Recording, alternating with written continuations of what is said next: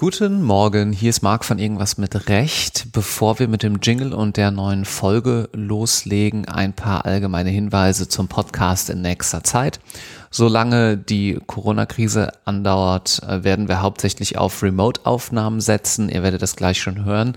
Diese Podcast-Folge ist ein Audio-Interview mit Frau Professor Dana Lieb. Nächste Woche haben wir auch eine Remote-Aufnahme. Dabei ist natürlich die Audioqualität nicht immer ganz so schön trocken, ganz so schön toll, wie das hier sonst der Fall ist. Aber wir arbeiten daran, auch unsere Gäste da mit äh, der entsprechenden Hardware auszurüsten und stellen auch nochmal ein bisschen was am technischen Setup um. Das dauert jetzt so zwei, drei Folgen. Bleibt uns gerne gewogen. Wir freuen uns wie immer über euer Feedback und wie gesagt, wir arbeiten dran. Das ist dann alles bald wieder in gewohnt schöner Qualität. Ähm, es gibt außerdem die nächsten Wochen hier ein kleines bisschen mehr, damit ihr äh, ja mehr zu hören habt, euch nicht langweilig wird. Und nächste Woche gibt es auch noch ein Spezialprojekt, aber dazu dann zu gegebener Zeit. So, nun viel Spaß mit der Folge. Bleibt gesund. Bis dann. Ciao.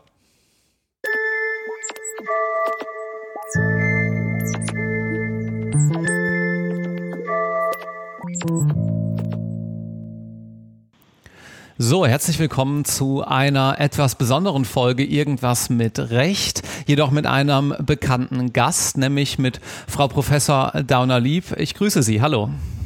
Hallo, Herr Ohrendorf. Ich freue mich, dass Sie die Initiative ergreifen und so frisch und munter sind. Ja, noch. Äh, und es bleibt hoffentlich auch so. das bleibt so. Das hoffe ich auch. Wir, wie ihr schon hört, ähm, telefonieren heute miteinander aus gegebenem äh, Anlass, der ja weithin bekannt sein dürfte. Und wir möchten uns mal unterhalten über das Thema Lernen in der Krise. Denn viele von euch, viele der Zuhörenden werden ja gerade im Examen oder kurz vor dem Examen stehen, also in der Examensvorbereitung. Ähm, und jetzt äh, geht das vielleicht gar nicht. Frau Professor, ähm, was sollte man denn tun, wenn jetzt der Examenstermin verschoben wurde auf einmal? Ja, also erstmal vor allem anderen ruhig Blut. Es werden Termine verschoben. Das kann auch ein bisschen mehr dauern als nur den April. Das ist meine Einschätzung. Aber es wird wieder Termine geben und sie werden alle an ihr Ziel kommen und sie sollten alle versuchen, die Zeit, die ihnen jetzt geschenkt wird, nicht die ihnen weggenommen, sondern geschenkt wird, äh, so sinnvoll wie möglich zu nutzen. Darüber wollen wir uns ja jetzt erzählen, Herr Ohrendorf. Ich möchte wenige Bemerkungen vorweg machen. Auf verschiedenen äh, Homepages von Universitäten gibt es schon ganz viele tolle Tipps. Also ich sage nur Professor Sanders, mit der ich sehr viel zusammenarbeite und jetzt auch Tipps entwickelt habe. Bielefeld, äh, Stefan Lorenz, München, vorzügliche Vorgelesung allgemeiner Teil. Also mein erster Rat würde lauten, äh, Sie können sich im Internet informieren. Es gibt eine ganze Menge Dinge, die man tun kann. Aber ich würde Ihnen jetzt ganz gerne das vortragen, näher bringen, was ich mir mit äh, Professor Anne Sanders aus Bielefeld gemeinsam in den letzten Tagen ausgedacht habe für unsere Studenten und für all, all die Studenten, die sich interessieren.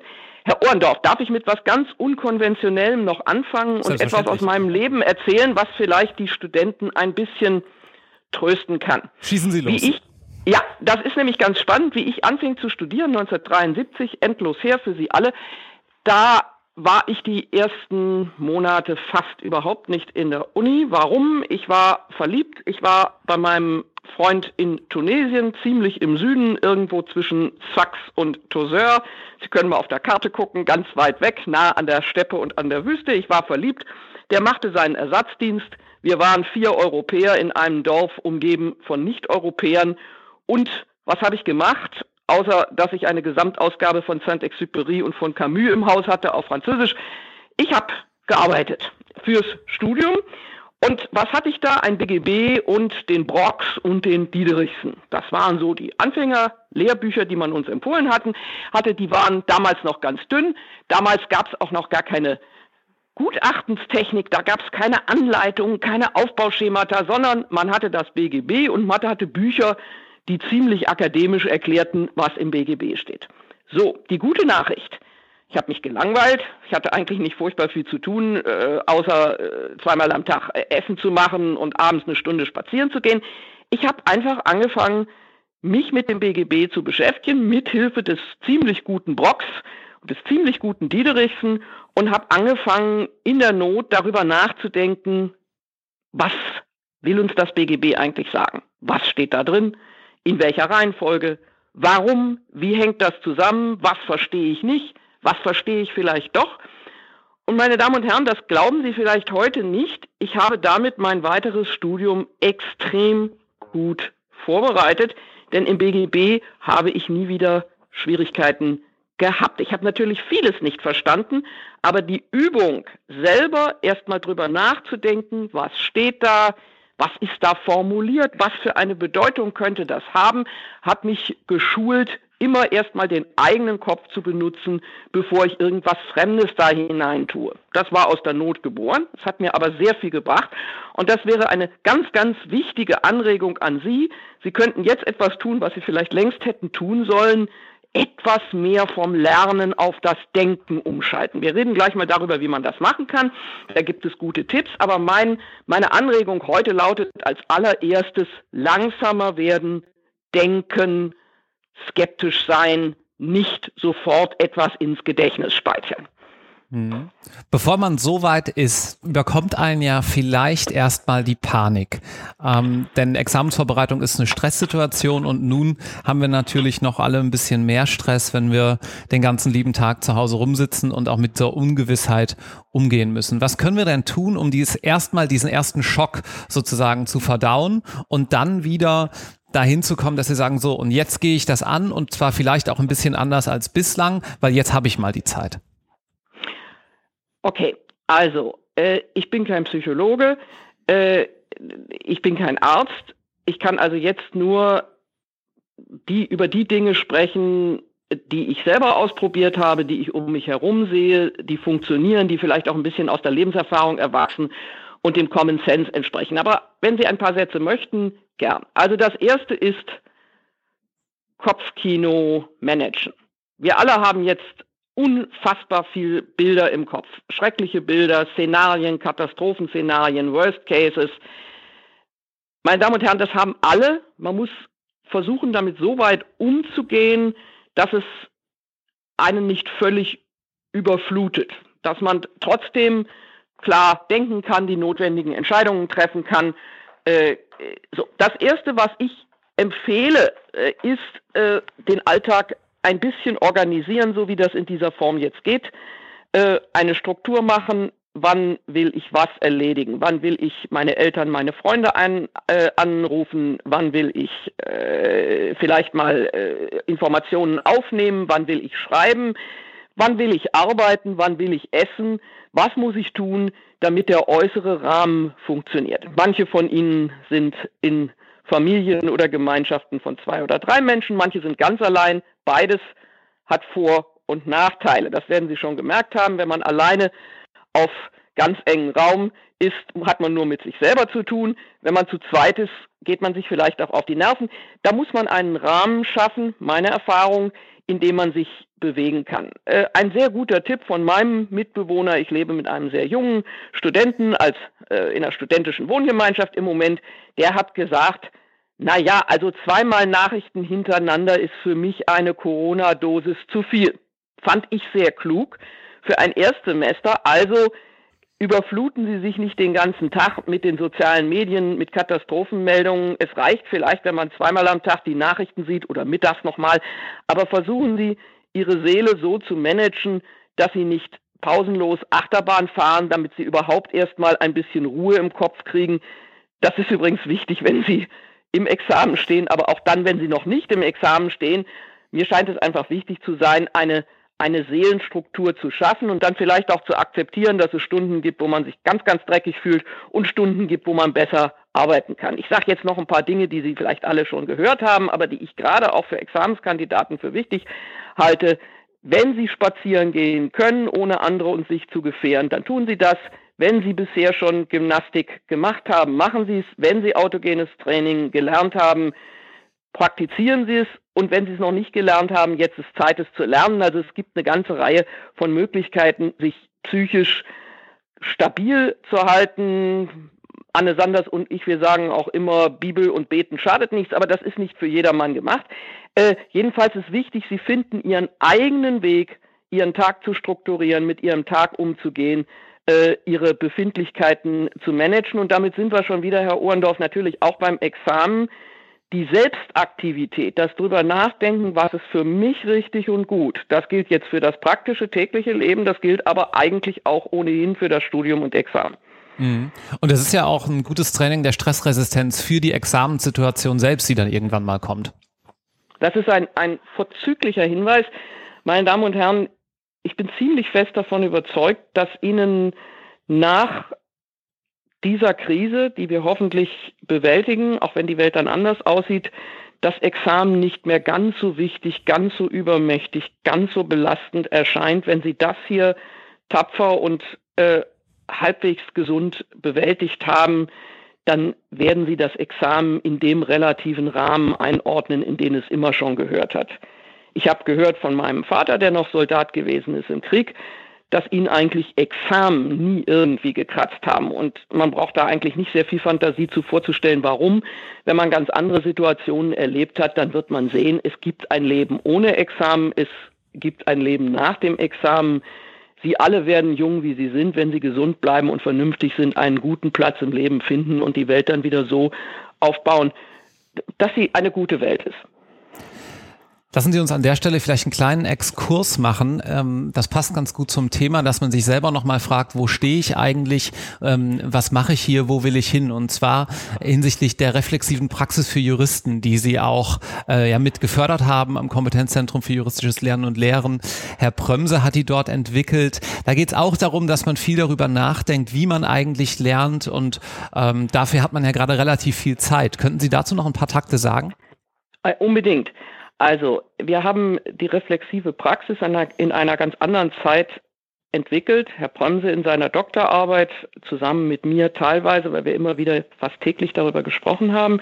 Da geht es darum, wirklich darüber nachzudenken, wo stehe ich als Jurist, was mache ich gut, wo muss ich noch mehr lernen, was kann ich von anderen lernen, was finde ich bei dem, was ich lese, nicht richtig. Wir haben da 40 Stunden, übrigens für jeden von Ihnen sofort abrufbar im Netz, müssen Sie nur übers Kompetenzzentrum gehen. Und jetzt hätten Sie Zeit, sich einfach rauszusuchen, welche Bausteine Sie brauchen. Wir haben da tolle Interviews mit erfahrenen Juristen, die zum Beispiel darauf ankommen, was ist denn wichtig, wenn ich wirklich Richter werden will. Common Sense, meine Damen und Herren. Stabilität. Glauben Sie, die Richter können jetzt mit den Regeln, die für ganz andere Zeiten gemacht werden, sofort äh, unmittelbar klausurmäßig eine richtige Entscheidung fällen. Jetzt ist der echte Jurist gefragt, der erstens sein Handwerkszeug beherrscht, der die Gesetze kennt und der sie schließlich auch so anwenden können, dass sie in einer konkreten Situation ein gutes, nachhaltiges, menschliches Ergebnis fördern. Und ich glaube, wenn Sie sich ein bisschen mit dieser reflexiven Praxis beschäftigen, jeden Tag eine halbe Stunde, werden Sie gleichgültig, was Sie sonst noch machen, ungeheuer viel für Ihr juristisches Leben profitieren. Wie schreibe ich? Wie mache ich Exzerpte? Welche Bücher sind wichtig? Welche sind nicht? was ist das Gesetz überhaupt? Wie denke ich über das Gesetz nach? Äh, wie gehe ich auch kritisch und, und, und reflexiv ans Gesetz an? Also da bieten wir ganz viele Möglichkeiten. Das haben wir alles natürlich schon gemacht zu einer Zeit, wo man an eine solche Situation nicht gedacht hat. Aber das ist meine Botschaft zentral. Werden Sie aktiv, denken Sie nach und suchen Sie Möglichkeiten in der Reflexion, was tut mir gut, welche Bücher tun mir gut, welche bringen mich weiter. Äh, und da bietet äh, diese Riesen, äh, dieses Riesenangebot vom, vom Kompetenzzentrum, ich will jetzt nicht für uns werben, aber ich glaube, wir bieten da etwas, was für diese Zeit sie weiterbringen kann. Vor allen Dingen, sie können dauernd wählen, wozu habe ich denn jetzt Lust? Will ich jetzt mal nachdenken über Stil, über juristischen, über juristische Sprache oder will ich nachdenken über juristische Berufe? Ich glaube, da finden Sie für alles etwas und äh, Sie haben auch einen Ansprechpartner äh, und, und der Herr Bremse, dem könnte man sogar mal eine Mail schicken, ich würde die weiterleiten.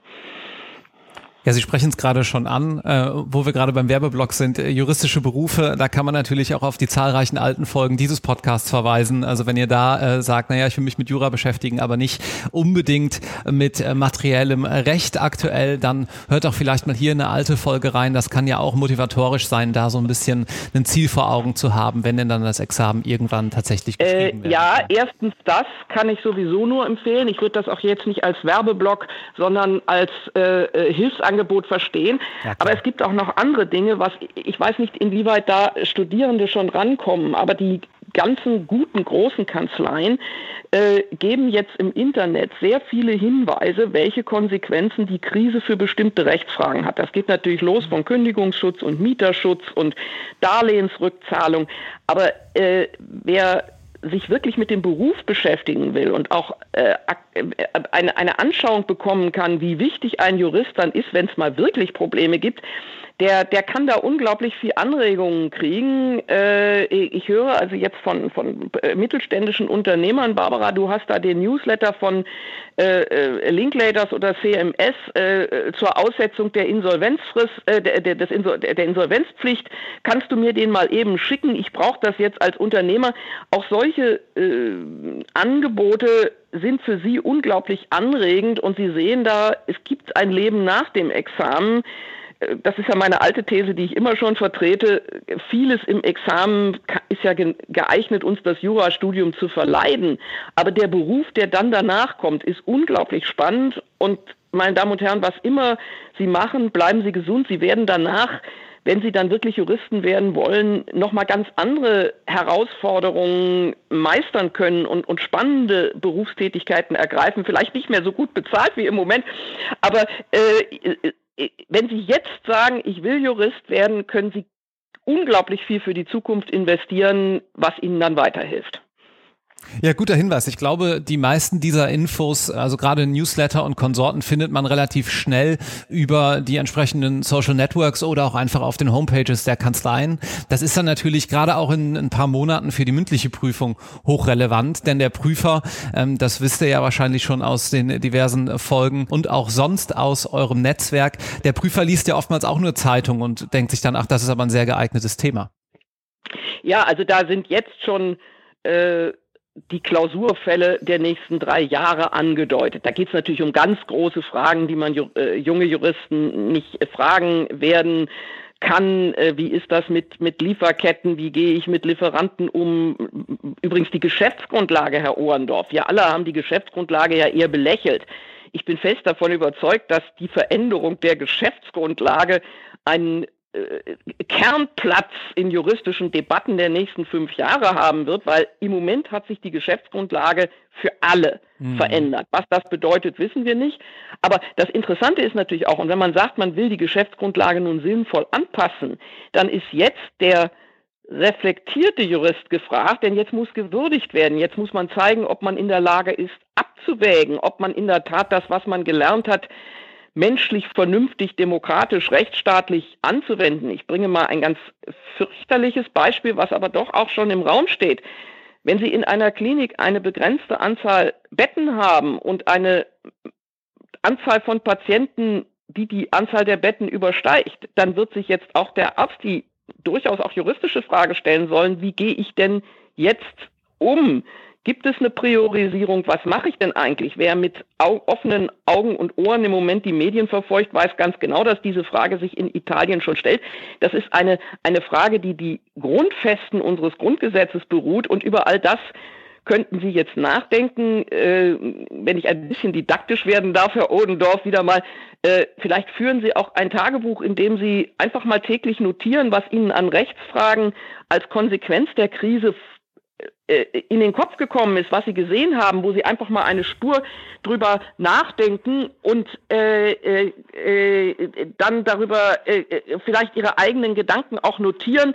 Sie können nichts Nützlicheres für ihre Examensvorbereitung machen. Mhm. Und sagen wir mal, ich bin jetzt in den allerletzten Zügen meiner Examensvorbereitung. Ich wollte eigentlich nächsten oder übernächsten Monat das schriftliche Examen ablegen. Was würden Sie diesen Kandidatinnen und Kandidaten raten? Wie sollte die konkrete Vorbereitung auf die Prüfung jetzt aussehen? Geht das überhaupt? Ja, das geht. Jetzt werden wir ganz konkret, jetzt werden wir ganz praktisch und auch ganz juristisch. Das können wir gerne auch nochmal in einer anderen Folge vertiefen. Sie alle haben Klausuren und Klausurlösungen aus Ihren Klausurenkursen, aus Ihren Repetitoren, äh, Repetitorien. Sie haben wahrscheinlich ganze Stöße von Material. Ich würde jetzt mal anfangen, diese Stöße von Material mit eigenem Kopf zu sortieren und darüber nachzudenken. Also, wenn Sie das Gefühl haben, ich würde jetzt gerne nochmal Sachenrecht wiederholen, ich nehme jetzt mal Sachenrecht, dann macht es zum Beispiel Sinn zu sagen, ich hole mir jetzt mal die fünf Klausuren, die im Sachenrecht gelaufen sind, aus meinem Stoß und dann gehe ich die der Reihe noch nach nochmal durch. Und dann überlege ich mir, welche Probleme sind denn eigentlich konkret vorgenommen? Ah, ist doch total interessant. Von fünf Klausuren war dreimal die Vormerkung. Also die Vormerkung scheint besonders wichtig zu sein. Ich gucke mal, habe ich ein Buch? Ich wiederhole nochmal die Vormerkung. Womit kommt die Vormerkung zusammen? Mit dem Erbschein oder mit allgemeinem Teil? Worum es mir geht, gehen Sie die Klausuren nochmal gegen die Bürste, gegen den Strich durch und sagen Sie nicht, ich setze mich jetzt stur hin und wiederhole dieselbe Klausur, sondern fangen Sie an, über das System anhand der Klausuren zu reflektieren. Und jetzt ganz wichtig, weil wir nicht mehr viel Zeit haben, Herr Ohrendorf, machen Sie sich vorher einen Plan, äh, dass Sie sagen, ich erstelle mir jetzt mal für vier Wochen einen Stundenplan täglich, morgens zwei Stunden BGB, mittags eine Stunde Strafrecht, nachmittags zwei Stunden Örecht. Man kann das völlig anders machen. Sie sind jetzt etwas auf sich allein gestellt und das ist vielleicht an der Stelle gar nicht so schlecht. Machen Sie sich selbst einen Plan. Telefonieren Sie mit Leuten, die sich gut organisieren können. Machen Sie sich einen Plan und dann fangen Sie an, über Ihre alten Materialien nachzudenken. Ich bin ziemlich sicher, dass auch außerhalb der Krise das wohl die beste Examensvorbereitung wäre. Ich habe das in meinem Examenskurs immer gepredigt, aber wie Sie sich vorstellen können, nur mit sehr begrenztem Erfolg, weil bisher die Menschen halt nicht geglaubt haben, dass äh, äh, Selbstdenken mehr bringt, als noch mehr in den Kopf reinstepfen. Aber glauben Sie einfach, es ist die Erfahrung, nehmen Sie das, was Sie haben und drehen Sie es von links auf rechts und denken Sie nochmal drüber nach, erstellen Sie neue Karteikarten und dann sind Sie auch in vier Wochen, wenn wirklich die Klausuren stattfinden sollten, na sagen wir mal im Mai, das hoffen wir ja alle, sind Sie bestens vorbereitet. Ja, hinsichtlich der technischen äh, Tipps, welche Tools sich da anbieten, wenn ihr da nicht ohnehin schon von gehört habt, werden wir das Ganze nochmal verlinken hier in den Show Notes zur Podcast-Folge. Also Stichworte Skype, Zoom, Adobe Connect, wie ihr eine gemeinsame Cloud einrichtet. Ähm, das unterstützen entsprechend ja auch die Unis ganz gut. Ein Hinweis noch, ich glaube, letzte Woche Freitag hat Back Online für viele Studierende ihren Katalog äh, so freigeschaltet, dass man den auch von zu Hause abrufen kann, was natürlich auch ganz ähm, entspannt ist dann. Ja, das ist auch sehr wichtig, dass Sie dann die Angebote wahrnehmen und lesen Sie nichts von vorn nach hinten, sondern überlegen Sie, worüber möchte ich mich jetzt gerne informieren, wo finde ich das beste Angebot, äh, wie gehe ich damit um? Und jeder Schritt, bei dem Sie wirklich überlegen, wie mache ich ICH das selbst alleine aus eigener Verantwortung, der wird Sie auch juristisch weiterbringen. Das ist einfach die Lebenserfahrung nach 40 Jahren Juristerei. Ja, liebe Frau Professor, vielen herzlichen Dank, ähm, dass Sie sich hier heute früh am Montagmorgen die Zeit genommen haben. Wir sprechen sicherlich in den kommenden Tagen und Wochen nochmal öfter miteinander, aber bis hierhin erstmal Dankeschön. Ich hoffe, dass viele Zuhörende ein kleines bisschen weniger Panik haben. Ihr werdet das schaffen und äh, ja, hört dann auch wieder von uns. Danke, tschüss. Ja, ganz herzlichen Dank. Tschüss.